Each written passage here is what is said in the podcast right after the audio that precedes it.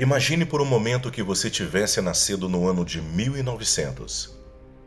Quando você tinha 14 anos, começa a Primeira Guerra Mundial e termina apenas quando você tem 18 anos, deixando 22 milhões de mortos.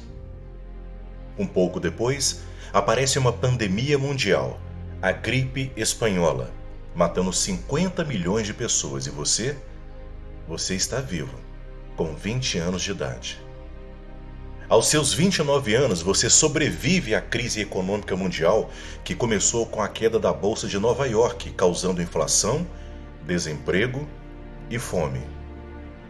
Quando você está com 33 anos, o nazismo ele chega ao poder. Quando você está com 39 anos, começa a Segunda Guerra Mundial e termina quando você já tem 45 anos, com 60 milhões de mortos. Quando você está com 52 anos, começa a Guerra da Coreia. Quando você está com 64, começa a Guerra do Vietnã e termina quando você já tem 75 anos.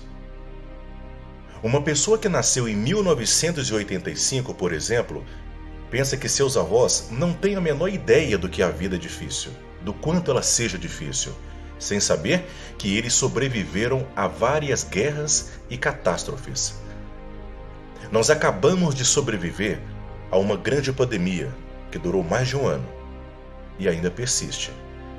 Estamos com medo e cansados.